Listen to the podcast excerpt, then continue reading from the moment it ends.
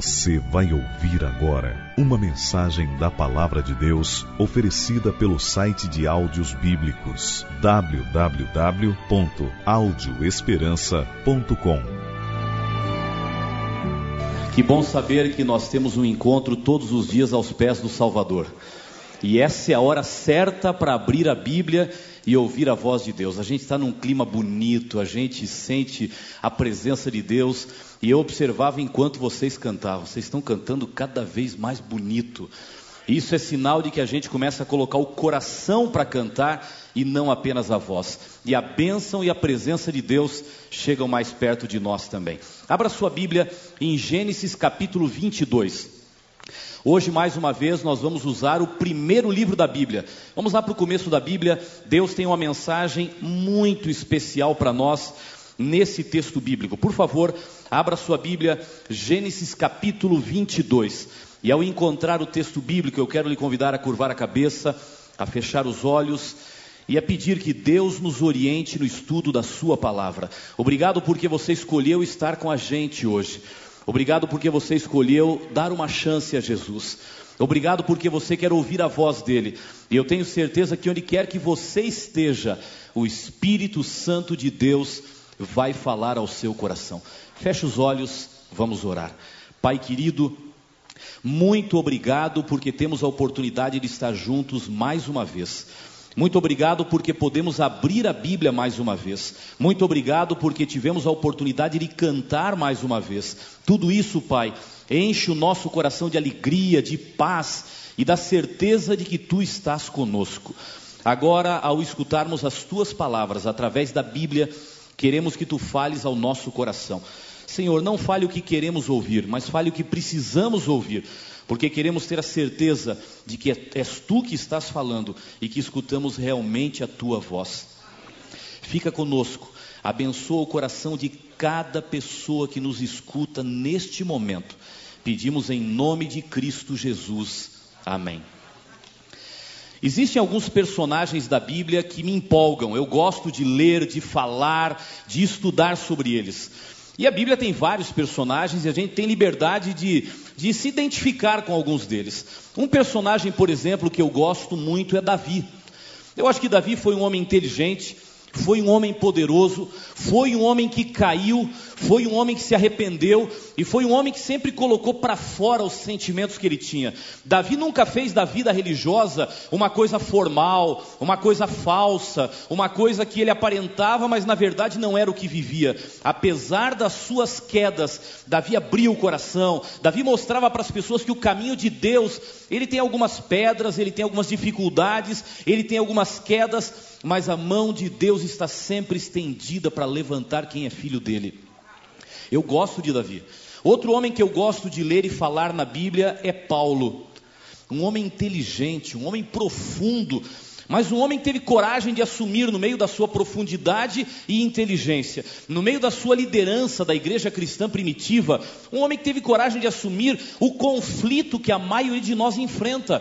Foi Paulo quem disse o que? O que eu não quero, eu faço o que eu quero, eu não consigo fazer. Essa é a luta, porque o caminho de Deus é claro, mas o inimigo tenta o coração. E esse conflito vai, vai vivendo com a pessoa e vai diminuindo à medida que Deus vai crescendo no coração. Mas ele foi sincero e ele disse o que sentia.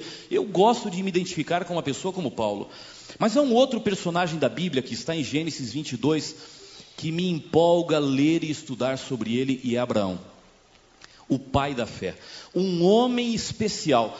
E de tão especial que era na sua época, no seu tempo, e havia poucas pessoas como Abraão, ele era tão especial que a Bíblia diz no verso 1 do capítulo 22 que Deus se comunicava com Abraão, Deus falava com Abraão, Deus expressava seus sonhos, sua vontade, seus planos para Abraão. Depois dessas coisas, diz o verso 1 do capítulo 22 de Gênesis, Deus pôs Abraão à prova e lhe disse: Abraão, e ele lhe respondeu o quê?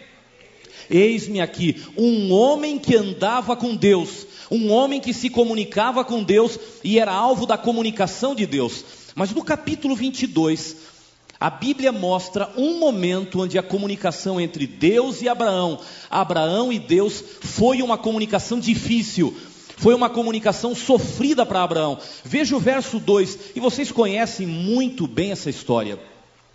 Acrescentou Deus nesse contato com Abraão: Abraão, toma o teu filho, teu único filho, Isaque a quem amas, e vai à terra de Moriá, oferece-o ali em holocausto, sobre um dos montes que eu te mostrarei. Um dos pedidos mais estranhos de Deus, um dos pedidos quase inexplicáveis de Deus. E se você observar, quando Deus falou com Abraão, Deus mexeu com a posição de pai, Deus mexeu com o coração do pai, Deus mexeu com Abraão, porque ele pede três vezes a mesma coisa, e cada vez que ele repete o seu pedido, ele aperta um pouquinho mais o sentimento de Abraão. Veja aqui, Abraão, toma o teu filho. Só esse pedido de Deus já era o suficiente para fazer um pai sofrer, para colocar um pai em crise, para provar o tamanho do amor desse pai. Abraão, toma o teu filho, e ele volta a dizer: o teu único filho. Eu não estou pedindo apenas um dos seus filhos, eu estou pedindo o único legítimo que você tem. E ele aperta uma terceira vez e diz: O filho a quem tu amas. Vocês sentiram como Deus mexeu com o brio, com o sentimento de pai, com o tamanho da fé que possuía Abraão? E às vezes a gente pergunta, mas por que, que Deus fez isso? Qual era, qual era a intenção de Deus para mexer com um homem que era fiel, um homem que o seguia, um homem que se comunicava com ele? Quais eram as intenções de Deus? Na verdade, Deus tinha três intenções ao falar isso aqui, Abraão. A primeira delas é a mais conhecida. Deus queria provar o que? A fé de Abraão. Até onde, Abraão, você é capaz de obedecer cegamente a Deus? Até onde? Eu já conversei com você outras vezes, você já me obedeceu, mas agora eu quero fazer o maior e mais difícil de todos os pedidos. E eu quero ver até onde você é capaz de obedecer. Até onde você é capaz de obedecer o que você não entende. Até onde você é capaz de obedecer aquilo que entra em choque com as suas convicções e com seus hábitos pessoais. Eu quero ver do que você é capaz pelo meu nome, Abraão. Deus queria provar o tamanho da fé que possuía Abraão. Em segundo lugar, e esse motivo não é tão comentado, mas ele é real para esse pedido de Deus.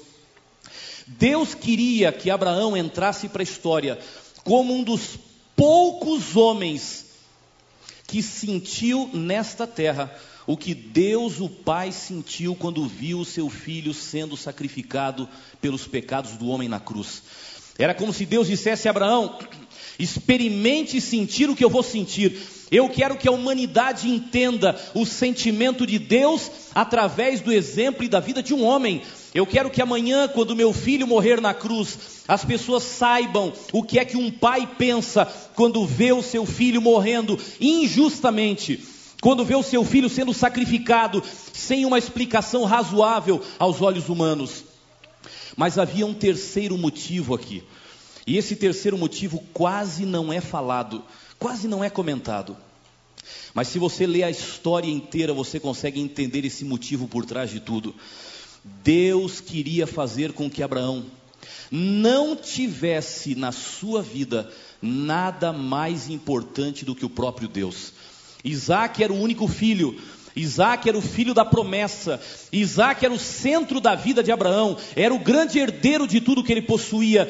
E Abraão começou a se apegar tanto a Isaac, era pai, era um sentimento quase que natural, mas ele começou a se apegar tanto a Isaac, a amar tanto o seu filho, que esse apego e esse sentimento de amor começaram a se tornar mais fortes que o apego e o sentimento de amor que Abraão tinha pelo próprio Deus.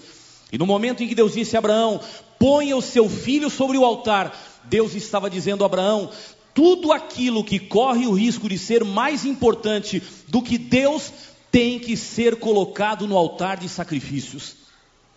Você já parou para pensar nisso? Eu fico imaginando que talvez hoje à noite, aqui, Deus esteja falando a mesma coisa para alguém. E eu não posso ler o coração de cada um dos que estão aqui, mas o Espírito pode falar ao coração.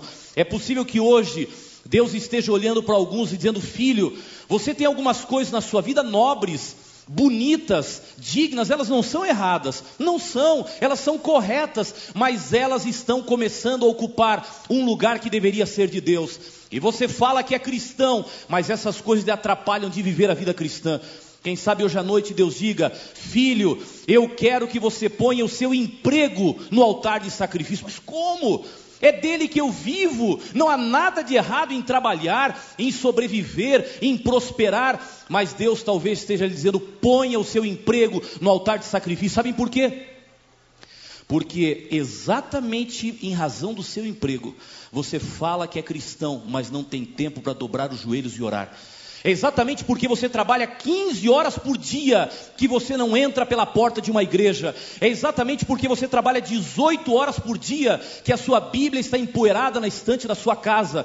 É exatamente porque você trabalha 16 horas por dia que os seus filhos nunca viram o seu pai orando. E eu quero lhe dizer hoje, filho, Pegue o seu emprego e ponha no altar de sacrifícios, porque por mais justo que ele seja, se ele está ocupando um lugar que deveria ser de Deus, ele tem que ser colocado no altar de sacrifícios. Parece estranho o que eu estou dizendo, mas é real. Foi estranho quando Deus disse a Abraão, mas foi um pedido real. É possível que hoje Deus diga, filho, eu quero que você ponha a sua família no altar de sacrifícios. Porque usando a desculpa do amor à família, você tem me deixado de lado. Minha família não permite, eu tenho que dar atenção para a família. Sabe, se eu não sair com eles, eu já não tenho quase tempo, o que é que eles vão dizer de mim? E querendo atender a sua família, que talvez seja um dos motivos mais nobres, querendo atender a sua família, você está deixando de atender o próprio Deus que é o seu Pai. E Deus olha para você e diz: Filho, a família é a coisa da terra mais importante que você tem, e você tem que amá-la, e você tem que ajudá-la, e você tem que tornar a sua família um pedaço do céu na terra, mas nunca permita que a sua família seja uma desculpa para não viver uma vida completa nas mãos de Deus. E se a sua família está sendo um empecilho para isso, ponha a sua família no altar de sacrifícios. Eu fico imaginando, talvez Deus olhe para alguns aqui e diga: eu quero que você ponha os seus amigos no altar de sacrifícios, porque por um churrasquinho com os amigos você larga tudo, mas por um convite para vir à igreja você tem mil desculpas e não aceita. Então, por favor, pegue esses amigos que têm uma influência tão forte sobre você, que mexem com você, que levam você para tudo e para qualquer coisa. Você fica enlouquecido, esquece qualquer coisa para estar com eles. Por favor, pegue os seus amigos e ponha no altar de sacrifícios, porque eles estão impedindo que você ande com Deus, esteja com Deus e receba a bênção de Deus. Interessante entender por que Deus disse a Abraão: pegue o seu filho e coloque no altar de sacrifícios. Quando nós lemos o resto da história, a partir do verso 3, aí me empolga ainda mais ver a atitude de um homem de Deus a Bíblia diz assim: Levantou-se, pois, Abraão de madrugada, e tendo preparado o seu jumento, tomou consigo dois dos seus servos, e a Isaque, seu filho, rachou a lenha para o holocausto e foi para o lugar que Deus havia indicado. Você viu no verso 2 qual era o lugar que Deus havia indicado? Ele disse a Abraão: Vai para a região de Moriá. E é interessante se você olhar na Bíblia, eu não vou ler agora, mas se você olhar na Bíblia, segundo Crônicas, capítulo 3, verso 1, você vai ver que depois, muitos anos depois, a geração de Abraão, em Davi, rei de Israel, depois em Salomão, filho de Davi, Salomão construiu o templo do Senhor. E sabe qual foi o monte que Salomão escolheu para construir o templo? O Monte Moriá. O monte da experiência de Abraão com Deus. O monte onde o homem chegou até Deus pela fé e Deus chegou até o homem para provar a sua fé. Naquele lugar, Deus disse: construa aí o símbolo da minha presença entre os homens. Mas sabe o que é que me empolga no verso 3 da história de Abraão? Talvez um dos pontos mais bonitos para mim. Abraão não questionou a Deus. Abraão fez o quê? Obede? Obedeceu. Deixa eu perguntar uma coisa a vocês. Vocês não acham que Abraão podia ter questionado a Deus aqui? Pensem bem, podia ou não podia ter questionado? Eu fico imaginando aqui comigo, se eu fosse um juiz e de um lado estivesse Abraão e do outro lado estivesse Deus e eu tivesse que julgar o caso entre eles. De um lado, Deus dizendo a Abraão: Eu quero que você mate o seu filho. Eu quero que você prove a fé que você tem por mim. Eu quero que você sinta o que Deus vai sentir. Eu quero que você não tenha nada mais importante por favor, pegue o seu filho e sacrifique por mim. É a prova do seu amor e da sua fé. Do outro lado, Abraão dizendo: Mas Senhor, Não tem lógica, Senhor. Essa sua lei não tem, essa sua ordem não tem lógica. Imagina, se eu matar o meu filho, o que é que os meus vizinhos vão dizer? Esse aí é o seguidor de Deus que mata crianças? Eu vou desmoralizar o testemunho da minha fé.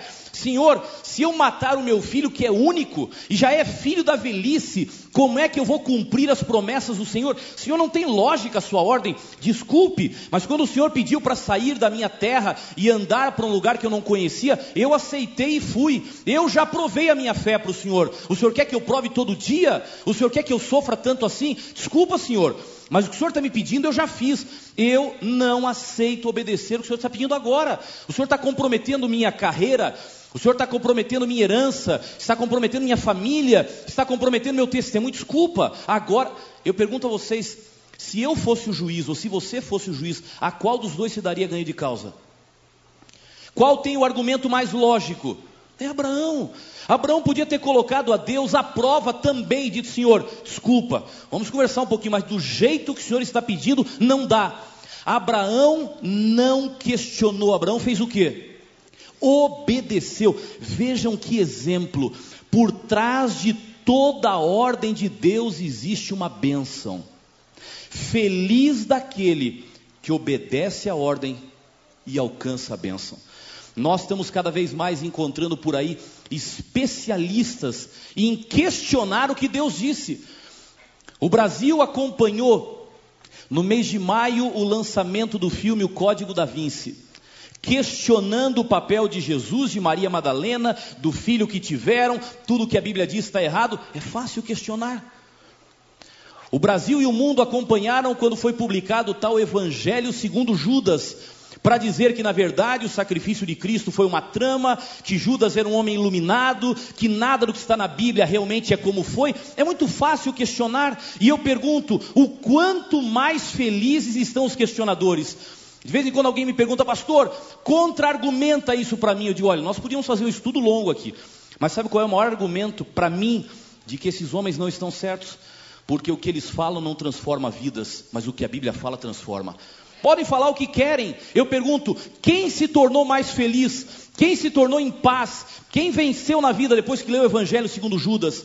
Quem porventura hoje se encontrou emocionalmente com Deus depois que leu o Código da Vinci? Esses livros questionam porque não tem nada para oferecer. E quem não sabe para onde vai, procura atrapalhar aqueles que já encontraram o caminho. Agora, a Bíblia fala a verdade, verdade que muitas vezes alguns não conseguem entender e questionam, mas por quê? Eu não aceito, isso, isso entra em choque comigo, isso vai comprometer o meu trabalho, isso vai comprometer a minha família. Você não entende? Está na Bíblia, se está na Bíblia, eu lhe digo, dê um voto de confiança a Deus, porque em pouco tempo Deus vai lhe mostrar que valeu a pena. Eu recebi ontem aqui um envelope com um bilhetinho dentro. E alguém dizia assim: Pastor, eu tenho ouvido as mensagens, tenho gostado das mensagens, mas está criando uma certa confusão na minha cabeça. E eu estou agora tentando administrar essa confusão. Qual é a igreja certa? Porque a gente vai num lugar e dizem, essa é a igreja, esse é o povo, é aqui, é aqui que você tem que andar. Eu vou na outra, eles também falam tudo que está na Bíblia e me mandam para outro caminho. E eu agora já não sei mais qual é o caminho que eu devo seguir, qual é a igreja certa, como é que eu faço para descobrir a igreja certa. Sabe por que existe essa confusão? Porque tem gente por aí que não aprendeu com Abraão. Tem gente por aí que não aprendeu com Abraão. Gente que prefere questionar a Deus do que obedecer a Deus. Gente que prefere adaptar o que Deus falou para não entrar em choque com aquilo que Deus disse, para não entrar em choque com a sua vida, prefere adaptar o que Deus falou para ter uma religião de acordo com a sua vontade. Eu digo a essa pessoa que eu não conheço, e talvez para você que está me ouvindo agora, não é difícil encontrar a igreja certa. E eu não estou aqui para defender a igreja certa. Sabe qual é o melhor caminho para encontrar a igreja verdadeira? Ler a Bíblia e orar a Deus. Esse é o caminho. Eu não tenho dúvidas, como pastor, eu não preciso me levantar para dizer, vem a minha igreja, ela é a igreja verdadeira, não. Sabe o que eu tenho que lhe dizer? Pegue a sua Bíblia, dobre os seus joelhos, leia, leia e leia. E se não entender, questione, mas nunca questione a Bíblia com as suas ideias, porém questione a Bíblia usando a própria Bíblia. Eu li uma coisa aqui que não está combinando com o que eu li ali, então eu vou ler mais da Bíblia para tentar entender por que parecem que as coisas são diferentes. Eu posso questionar a Bíblia com a própria Bíblia, mas não a Bíblia com as minhas próprias ideias. Leia a Bíblia. Eu de vez em quando falo uma frase assim meio bombástica, meio para impactar algumas pessoas. Quando eu digo nunca acredite em pastor. Puxa, essa, essa frase parece pesada, né? Mas não me interprete só com essa frase. Eu digo sempre nunca acredite em pastor. Sabe por que eu estou falando isso? Não é porque os pastores não merecem confiança, não. São homens de Deus, eu creio nisso e me sinto alguém assim mas sabe por que, que eu falo? Porque quando você crê em pastor, a tendência é que você põe a Bíblia de lado para se prender unicamente àquilo que esse pastor que você crê está lhe falando. E aí você vai para uma igreja que o pregador é muito capaz, e que ele tem uma argumentação bonita, e que ele é dinâmico, e que ele faz você chorar, e ele mexe com o seu coração, você fala, esse é o caminho, eu estou feliz aqui, é esse pastor que eu vou seguir. Agora eu pergunto, o que ele fala está na Bíblia? Não acredite em pastor, vá para a Bíblia. Se o que o pastor falou combina com a Bíblia, siga o pastor. Se o que o pastor falou não está na Bíblia, desculpem as lágrimas, desculpem a empolgação, desculpe o convencimento, mas não acredite no pastor. Se a igreja ensina o que está na Bíblia, siga a igreja. Mas não se ela ensina um texto que está na Bíblia, não se ela ensina uma história que está na Bíblia, não se o pastor pega e abre a Bíblia de repente, põe o dedo em cima do verso e começa a pregar. Isso não é demonstração de alguém que crê, estuda e conhece toda a Bíblia e toda a verdade da Bíblia. Siga o povo que segue a Bíblia. Nós não cremos, porque a Bíblia não nos dá autorização para isso. Nós não cremos que existem várias verdades. Não cremos que existem vários deus, deuses. Não cremos que existem vários caminhos, porque a Bíblia é uma só. E Deus nunca nos disse, leia e interprete como você quiser. Ele sempre disse, leia e viva o que está na Bíblia. Mas hoje o conceito começa a ser, não, leia e viva de acordo com o que você gosta. Se você prefere esse caminho, vá por esse caminho. Você prefere aquele, vá por aquele. Prefere do centro, vá pelo centro. Quem é Deus no final? E aí começam os questionamentos e dúvidas, e alguns desacreditam de Deus, da igreja, da religião, porque não conseguem entender como tantos usam o mesmo livro para chegar a lugares diferentes. Por favor, eu não lhe peço para procurar a igreja certa, eu lhe peço para procurar a Bíblia certa. Eu lhe peço para abrir este livro, dobrar os seus joelhos e gastar tempo orando a Deus, e Deus vai lhe mostrar o caminho, e eu não tenho dúvidas desse caminho. Eu não tenho dúvidas desse caminho. Abraão obedeceu sem questionar. Abraão não adaptou a vontade de Deus, ele não tentou dar meia volta, ele já havia tentado fazer isso no passado e descobriu que perdeu a bênção de Deus.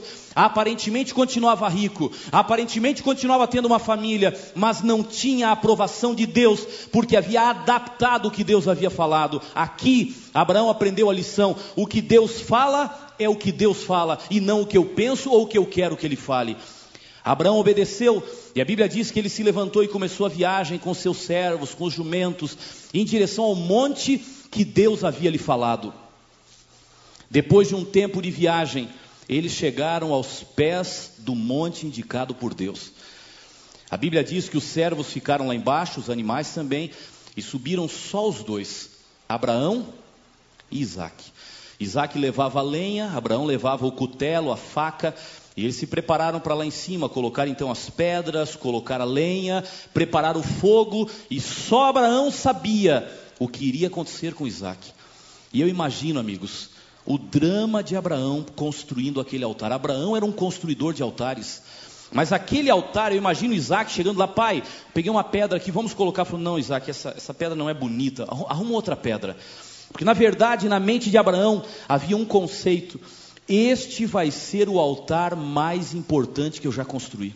Esse altar vai ficar fotografado, eu nunca mais vou esquecer dele. Já construí tantos, já falei com Deus tantas vezes, já sacrifiquei. Agora, esse vai ficar fotografado na minha memória. Tem que ser o mais bonito, tem que ser o mais perfeito, tem que ser o melhor preparado. E ele foi lá preparando com Isaac, tudo no ponto. Até que chegou o momento que o altar estava construído, a lenha estava colocada, e aí veio a pergunta que Abraão não queria responder. Vocês conhecem a história. E eu quero terminar a história com a pergunta de Isaac. Veja verso 7 do capítulo 22. Quando Isaac disse a Abraão, seu pai: Meu pai, respondeu Abraão: Eis-me aqui, meu filho. Perguntou-lhe Isaac: Pai, aqui está o fogo e a lenha, mas onde está o cordeiro para o holocausto? Pai, eu estou lhe ajudando, está tudo pronto. Agora, será que nós não esquecemos do mais importante do sacrifício? Onde está o cordeiro? Vocês conhecem o fim da história. O cordeiro era Isaac. Isaac ouviu da própria boca de Abraão a sentença de Deus: é você, meu filho. E sabe uma coisa que me impressiona na história? Os filhos são parecidos com os pais. Os filhos nunca são o que os pais querem que eles sejam, os filhos são o que os pais são. Quando Deus disse a Abraão: sacrifique Isaac, Abraão não questionou, obedeceu. Podia ter questionado, não questionou. Quando Abraão disse para Isaac: é você o cordeiro, o que é que Isaac fez? Não questionou e obedeceu. Do jeito que agia o seu pai, foi o jeito que ele agiu, porque ele também poderia ter questionado. Meu pai está maluco, meu pai perdeu a cabeça, meu pai perdeu o juízo, eu não posso confiar mais nas atitudes dele. Ele poderia ter questionado, mas a vida dos pais e influencia a vida dos filhos. E o que fez Abraão, fez Isaac. Ele aceitou, deitou em cima do altar. E você conhece no momento em que Abraão ia baixar o cutelo, a faca, com dor no coração, mas obedecendo a Deus. O anjo segurou a mão de Abraão e disse: Chega, ali está o cordeiro, substitua por Isaac, porque você foi até o fim, você já provou a sua fé. Mas eu queria hoje à noite, amigos, deixar uma pergunta com vocês. A pergunta que Isaac fez a Abraão: Pai, Aqui está a pedra, a lenha e o fogo. Mas onde está o cordeiro? Você sabe que hoje nós não vivemos o drama de Isaac. Hoje nós temos um cordeiro, e a Bíblia o chama de cordeiro de Deus que faz o quê? Que tira o pecado do mundo e dá nome a esse cordeiro que já foi imolado na cruz, Jesus Cristo. E a pergunta que eu lhe faço, trazendo a história de Abraão e Isaac para o século 21 é: para você, Onde está o cordeiro? Onde está o cordeiro? Que lugar Jesus tem ocupado na sua vida? Eu comecei a mensagem falando que Deus pede para você tirar da sua vida e colocar no altar de sacrifício tudo aquilo que concorre com Ele. E eu preciso terminar essa pergunta fazendo com que você pense: que lugar Jesus tem ocupado na sua vida? Onde está o cordeiro? Eu pergunto de manhã, quando você sai de casa apressado para o trabalho, tem tanta coisa para fazer, onde está o cordeiro? Quando você está lá negociando e barganha para cá, negócio para lá, eu pergunto no meio dos seus negócios, onde está o cordeiro? Lá na sala de aula, quando você faz prova e não estudou bem a matéria e o professor apertou um pouquinho no exame, eu pergunto: onde está o cordeiro? Quando você chega à noite em casa cansado, não aguenta mais, teve um dia exausto, eu pergunto: onde está o cordeiro? Você tem dado tempo para Deus na sua vida? Você tem colocado Deus como prioridade na sua vida? Sabem qual é a minha preocupação? Minha preocupação é que nós tenhamos hoje aqui minha preocupação é que você que me escuta agora pode estar vivendo essa realidade de alguém que tem pedra, mas não tem cordeiro, de alguém que tem lenha, mas não tem cordeiro, de alguém que tem fogo, mas não tem cordeiro. A pedra na Bíblia pode ser muito bem usada como símbolo dos bens materiais. E quanta gente tem casa, tem carro, trabalha para ter mais um terreno, para comprar mais um apartamento, para investir, tem a pedra. Mas por favor, pedra sem cordeiro não traz sacrifício nem perdão. Eu não estou dizendo para você que você não pode ter pedra, nem que você não deve ter pedra. Não, o altar também é feito de pedra. Mas o mais importante não é a pedra, é o cordeiro. E se você construir o altar e colocar uma pedra em cima da outra e não tiver o cordeiro para colocar em cima, a pedra perde completamente o seu valor. Eu me preocupo que tenha pessoas aqui hoje buscando a pedra, lutando pela pedra, querendo mais pedra, e estão esquecendo de colocar sobre ela o cordeiro, e por isso estão perdendo a razão de ser de toda a pedra que tem. Eu me preocupo porque pode haver alguém hoje aqui que tenha lenha, E a lenha pode ser usada como símbolo dos prazeres da vida. Uma saída com os amigos, uma festa, um passeio de férias, um domingo de lazer com a família. Não é errado ter um lazer positivo. Não é errado ter prazer na vida de maneira positiva, onde Deus possa estar com você. Mas eu temo que tenha gente tão preocupada com o lazer, tão preocupada com o prazer, tão preocupada com o divertimento, e está colocando a lenha, mas não tem cordeiro. E se não tem cordeiro, a lenha perde completamente o seu valor, e o que era para ser bênção começa a se tornar maldição. Eu me preocupo ainda mais, porque tem gente que tem o fogo, mas não tem o cordeiro. E sabe do que é que o fogo é símbolo na Bíblia? Isso é o mais difícil para mim. É o mais difícil para que eu possa falar a vocês. O fogo na Bíblia é símbolo das coisas religiosas. E eu temo e tremo ao pensar que podem haver pessoas que têm o fogo, mas não têm o cordeiro. Estão numa igreja, podem ser líderes de uma igreja, pregam, cantam, dirigem, coordenam, constroem, reúnem, fazem projetos. Eles têm o fogo, eles são completamente envolvidos pelo fogo, mas não têm cordeiro. É ter tempo para a obra do Senhor e não ter tempo para o Senhor da obra. Ter tempo para a obra do Senhor e não ter tempo para o Senhor da obra. Gente que tem o fogo, mas não tem o cordeiro. Eu quero lhe dizer, você pode ter o fogo do serviço cristão. Você pode ser um líder na sua comunidade religiosa. Você pode se dedicar, mas se o cordeiro não estiver sobre o fogo, toda a sua dedicação terá sido em vão. A pergunta que eu tenho que lhe fazer nesse momento é: onde está o cordeiro? Nós temos que sair daqui respondendo a pergunta de Isaac que Abraão teve que responder. E hoje Deus pede para você e para mim a mesma resposta: onde está o cordeiro? Eu quero convidar hoje à noite uma pessoa para estar aqui. E uma pessoa que para mim é um exemplo bonito de alguém que tem pedra, que tem lenha e que tem fogo, mas que não tinha o cordeiro e decidiu colocar o cordeiro em primeiro lugar. O nome dela é Ana. Aos 12 anos de idade, criada numa família religiosa, Ana começou a questionar a Deus. Não aceitava o que ela ouvia falar de Deus. Primeiro, uma coleguinha da mesma idade dela perdeu seu pai de maneira trágica. E Ana questionava por que, é que Deus deixou o pai da amiga morrer. A avó era uma religiosa muito dura, pegava pesado com as coisas de Deus, mostrava um Deus carrasco para ela, e ela não conseguia conciliar a imagem do Deus amor, do Deus que não protegeu o pai da amiga, do Deus muito duro que a avó ensinava, e ela começou a entrar em conflito com Deus e com as coisas de Deus. Mas ela tinha um sonho na vida, e ela tentou fazer com que esse sonho superasse o conflito espiritual e religioso que ela tinha. Ana sonhava em ser cantora e começou a perseguir o seu sonho de ser uma cantora profissional. Aos 20 anos de idade, Ana se tornou o que ela queria, cantora profissional e começou a gravar os seus CDs. Mas é interessante, ela queria o sucesso, lutou pelo sucesso, e quando conseguiu o sucesso, descobriu que ele não tinha o que ela tanto esperava que ia ter. Não encontrou nele o que queria. Não conseguia se adaptar. Era, eram jantares, eram convites um tanto interessantes, eram músicas para cantar com letras que ela não acreditava. Aquilo estava muito fora dos padrões dela. E ela tentando administrar, mas foi também aproveitando o sucesso. A Ana se tornou uma das grandes cantoras conhecidas nesse país. Só para vocês saberem um pouquinho mais quem foi a Ana. Ela gravou oito CDs só nos Estados Unidos, em Nova York. Um CD gravou pela gravadora Universal em Londres e um CD no Japão, que foi o CD brasileiro mais vendido no Japão.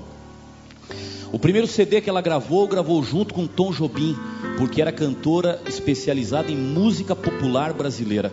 E Tom Jobim foi um dos mitos da música popular brasileira. Em Nova York, ela cantou no Carnegie Hall com Paquito de Rivera, um dos maiores saxofonistas de jazz do mundo. Recebeu menção honrosa em jornais como New York Times e outras revistas de jazz especializadas em todo o mundo cantou no Festival de Moscou, na Rússia, turnês pelo mundo em diferentes e em vários lugares. Mas é interessante, mesmo fazendo tudo isso, conversando com Ana, eu perguntei: e daí? Eu sempre vivi uma crise. Eu fazia isso, eu tinha minha carreira, eu tive oportunidades, mas dentro de mim eu não estava em paz. Eu terminei de cantar no Carnegie Hall, em Nova York. Ela me dizia, e quando fui para o camarim, depois de o pessoal aplaudir e toda aquela euforia, eu me sentei sozinha no camarim e comecei a chorar. O que, que eu estou fazendo aqui? Quem sou eu? Eu não tenho ninguém. Esse povo me aplaude, esse povo se aproveita de mim, mas eu estou sozinha. E esse conflito começou a crescer no coração. Há seis anos atrás, Ana encontrou um casal de amigos. E conversando com esse casal de amigos, eles falaram para ela que tinha um grupo, um pequeno grupo de estudo da Bíblia na casa deles. E decidiram convidar a Ana para ir lá no tal pequeno grupo de estudo da Bíblia na casa deles. Amigos convidando amigos. E a Ana, que já havia experimentado de tudo, tomou chá do Santo Daime, cristais, filosofias esotéricas, espiritismo, estava saindo do espiritismo naquele momento, queria uma resposta. Depois de experimentar religiões, filosofias, seitas, movimentos que na alta esfera da popularidade se tornam tão acessíveis, ela aceitou o convite de ir lá na casa daquele casal de amigos. Começaram a estudar a Bíblia e ela começou a perguntar um bocado de coisa e o casal já não sabia mais responder. Disseram assim: Nós vamos chamar um amigo, João Paulo. Ele conhece mais da Bíblia, ele vai explicar a Bíblia para você. E eles colocaram a Ana em contato com João Paulo. Continuavam estudando a Bíblia no grupo, mas o João Paulo ia lá para o grupo agora para responder as perguntas. E ela apertava o João Paulo e o conflito grande que ela tinha na mente dela era o assunto do sábado. Ela não aceitava isso. Como? Entra em choque comigo. Eu, eu, eu vivo no mundo artístico. Deus vai querer. Veja a história de Abraão. Deus vai querer que eu ponha no altar de sacrifícios a minha profissão, por causa disso eu não aceito. E o João Paulo foi explicando e abria a Bíblia para lá, e a Bíblia para cá, e a Bíblia para um lado, e a Bíblia para o outro. Ele disse: Eu comecei a entender o que eu nunca imaginei. Eu comecei a ver um Deus que a minha avó não me ensinou, que os meus pais não me mostraram. Eu comecei a me sentir satisfeita, completa, coisa que eu nunca havia me sentido. Eu confesso, ela disse, que quando fui a igrejas, a filosofias, a seitas, num primeiro momento eu me sentia satisfeito. E ali, dois, três dias, aquela euforia, aquilo tudo passava. E eu sentia que a coisa vinha e ia embora. Mas quando ele começou a me apresentar a Bíblia, ler a Bíblia, mostrar a Bíblia, eu comecei a entender o que eu não entendia. Começaram a fazer um grupo de estudos da Bíblia na casa da Ana. E durante quatro anos eles estudaram a Bíblia na casa da Ana. Ela engravidou, não podia sair de casa e foram estudar a Bíblia lá na sua casa. Eu quero dizer para vocês que a Ana aceitou Jesus no seu coração. Depois de seis anos estudando a Bíblia, quatro anos na sua casa, em outubro de 2004, Ana Caran desceu as águas do batismo para dizer: Eu aceito a Jesus. Vocês imaginam o que é para uma cantora profissional e concertista internacional dizer eu aceito a Jesus? Significa não cantar o que cantava, não cantar onde cantava, não ir a lugares onde ia, não conviver mais com alguns grupos de pessoas. E a Ana resolveu levantar a sua mão para Jesus e dizer: Eu abro mão de tudo isso, porque agora, primeiro Deus. Depois do seu batismo, a Ana foi convidada para uma turnê na Ásia e cantou em diversos países da Ásia. Em alguns teatros com mais de duas mil pessoas em países budistas, pois ela estava cantando e cantou hinos em louvor ao nome de Deus. E ela me dizia quando eu fui a Singapura, o embaixador do Brasil e a esposa estavam lá porque eu representava o país e quando eu falei de Deus, do amor de Deus e cantei hinos de Deus, eu fui para o camarim, a esposa do embaixador me procurou e disse: Ana, como é que você tem coragem de falar isso? Eu sou religiosa, mas aqui, aqui eu não falo da minha fé. O povo é budista, eles não creem no que a gente crê. E você pega o microfone diante desses milhares de pessoas e começa a cantar músicas religiosas e começa a contar sua história com Deus. Você tem muita coragem. E ela disse: depois que Cristo ocupou o primeiro lugar na minha vida, eu não tenho medo. Eu não tenho medo. E eu quero hoje à noite que vocês conheçam a Ana. Eu quero convidar a Ana para vir aqui e cantar. A Ana vai cantar hoje à noite uma música que ela compôs para ser cantada no dia do seu batismo. E ela cantou a música em louvor a Deus quando foi batizada. E a Ana canta: Hoje eu só quero adorar-te, Senhor. Eu deixo a minha vida nas tuas mãos, Senhor. Salva-me com teu amor, por favor. A Ana cantou isso há um ano e meio atrás, quando desceu as águas do batismo. E de lá para cá, ela tem usado o seu dom como cantora para pregar o Evangelho de Deus. E cada dia mais as portas se abrem, saindo para a Alemanha daqui uns dias por uma grande turnê na Alemanha. E ela logo deixou claro: eu vou cantar de Deus. E ela achava que eles não iam deixar. Isso ia acabar rompendo o contrato, pois eles abriram mão de alguns conceitos, disseram: venha e cante. E ela vai. E ela vai.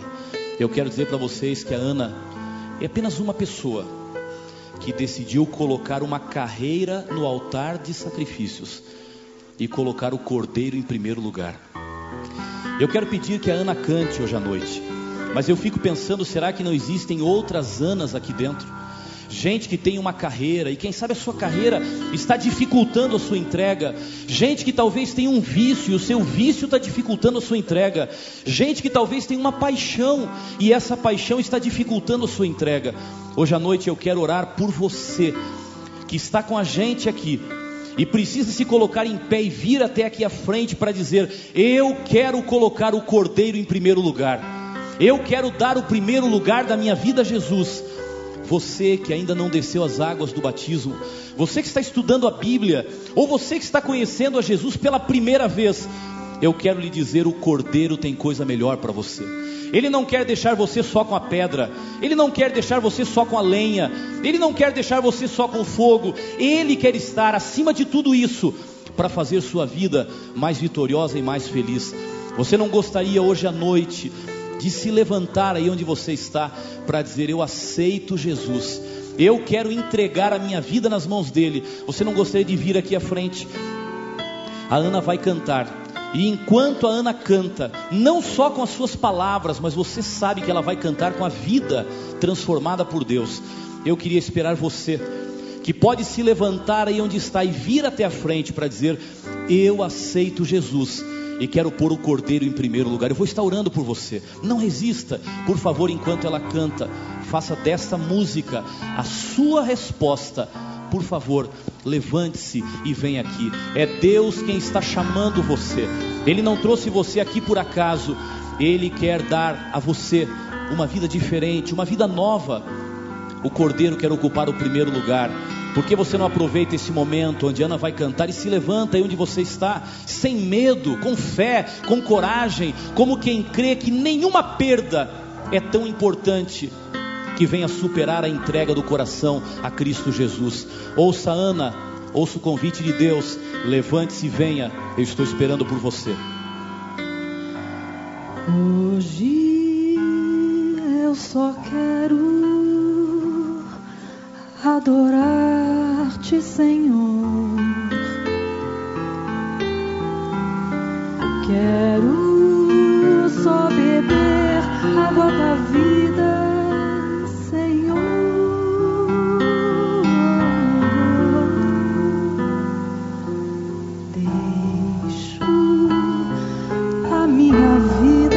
tuas mãos,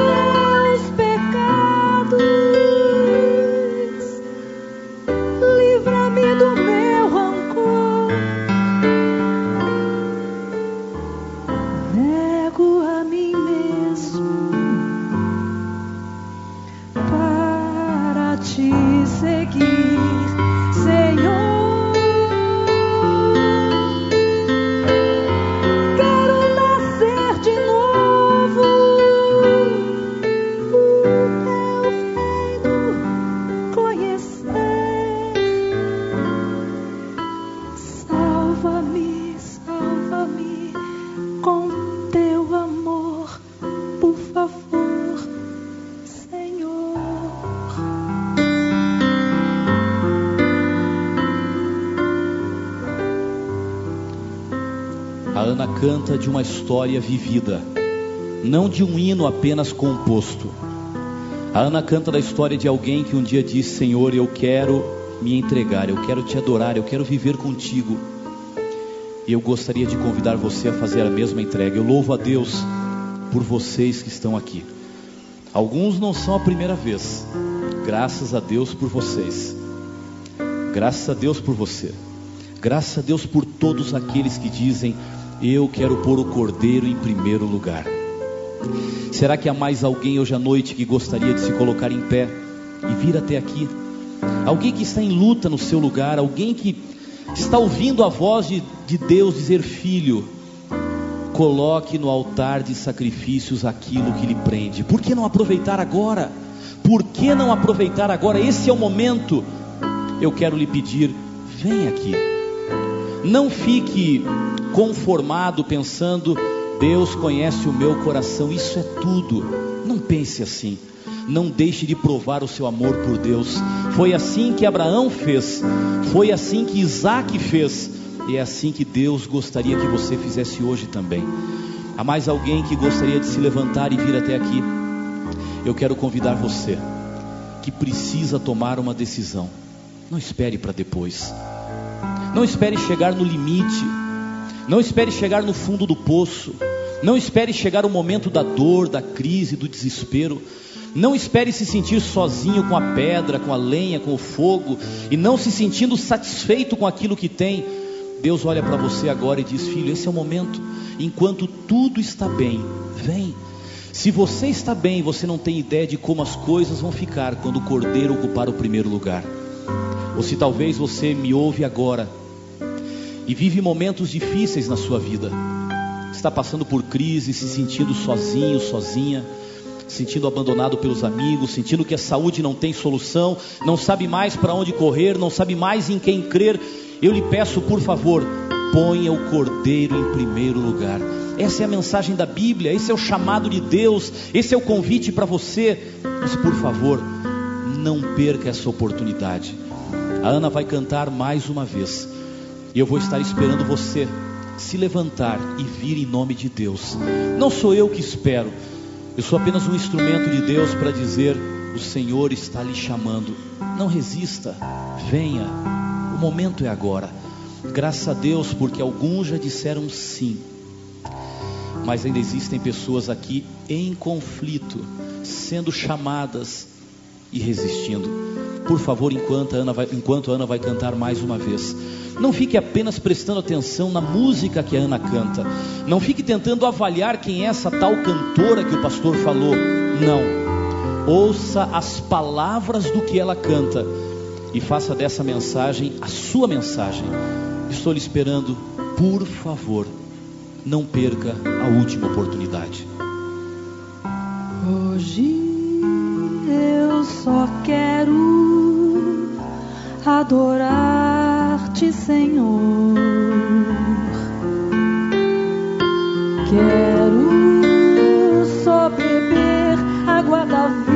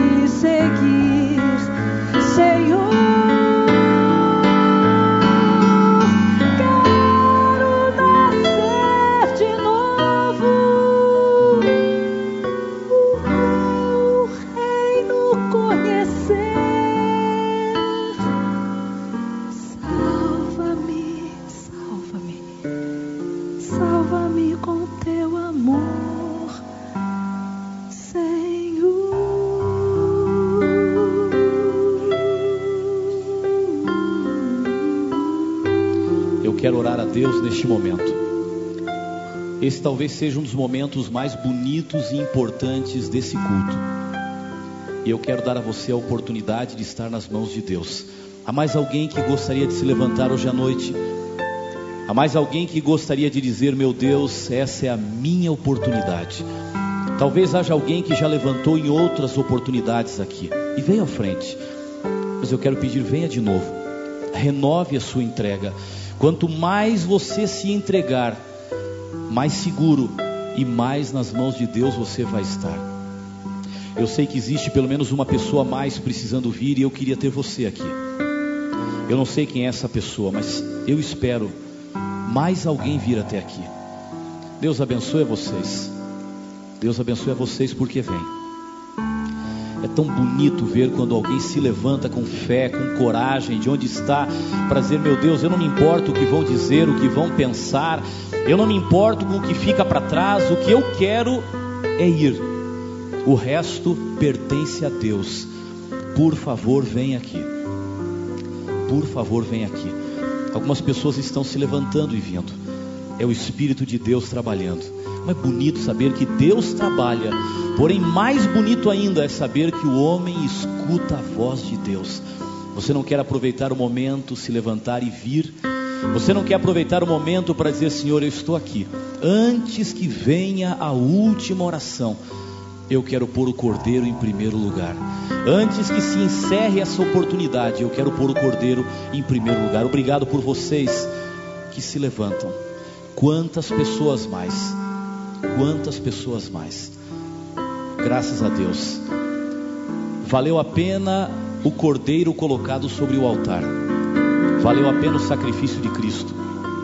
Vale a pena enxergar cada um daqueles que se levantam. Eu imagino que alguns que se levantam estão se levantando com sacrifício, porque sabem o que é que envolve uma decisão. Há outros que se levantam com alegria, porque já estão caminhando nessa direção e vêm apenas para confirmar a sua entrega nas mãos de Deus. Deus abençoe. Você pode estar olhando e perguntando por que levantar, por que eles estão aqui. Sabe, cada uma das pessoas que se levanta e vem aqui, só elas sabem o porquê levantaram, porque ouviram a voz de Deus, mas estão aqui para dizer: Eu não tenho vergonha de dizer de que lado eu estou. Eu não tenho medo de dizer que o Cordeiro está ou a partir de agora vai estar em primeiro lugar. Essa é uma oportunidade para assumir, é uma oportunidade para demonstrar. Graças a Deus por este momento. Eu quero orar por vocês. Só Deus sabe o que vai em cada coração. Deus conhece os seus desejos. Deus conhece as lutas que cada um tem. Deus conhece o que se passa no seu coração. Ele tem uma bênção especial para você. Parabéns por ter se levantado, por ter ouvido a voz de Deus. Eu quero só pedir a bênção de Deus sobre você agora. Feche os olhos, curve a cabeça. Se você tiver desejo de levantar, faça isso durante a oração. Mas venha até a frente. Não saia sem a sua entrega. Não saia sem a sua bênção. Venha. Os olhos vão estar fechados, mas Deus vai estar vendo. Pai querido, que maravilha ver todos os que se levantaram, que maravilha saber que o Espírito Santo não deixa de trabalhar e pessoas sinceras vão dizendo sim, pessoas sinceras vão dizendo eu quero pôr o cordeiro em primeiro lugar, pessoas sinceras vão dizendo eu quero pôr no altar de sacrifícios aquilo que me separa de Deus, eu quero andar com Ele, Pai. Obrigado pelo milagre que aconteceu na vida da Ana e porque hoje, porque hoje a Ana começa a cantar músicas em teu louvor. É uma mudança radical de vida, mas só Deus pode fazer essa mudança. Obrigado por aqueles e por aquelas que se levantaram e vieram até a frente para dizer: Pai, a minha história é outra, mas eu quero o mesmo milagre. Pessoas, Senhor, que talvez tenham a pedra, a lenha, o fogo, mas estão hoje em pé para dizer: eu quero pôr o cordeiro em primeiro lugar. Faz delas, Senhor, pessoas mais do que vencedoras pelo sangue de Cristo Jesus, e não permita que voltem para casa sem a tua bênção, mas que possam voltar seguras de que andam com Deus, seguras de que com Ele vão vencer e de que vale a pena seguir a Jesus. Pai, aceita a cada um, a cada uma nas tuas mãos, dá-nos a tua paz e a tua salvação. Pedimos em nome de Cristo Jesus. Amém. Deus abençoe muito, muito a cada um de vocês. A mensagem que você acabou de ouvir está disponível no site www.audioesperança.com, onde você encontra sermões, estudos bíblicos, palestras, entrevistas e muitos outros temas para manter acesa a chama da fé em seu coração www.audioesperança.com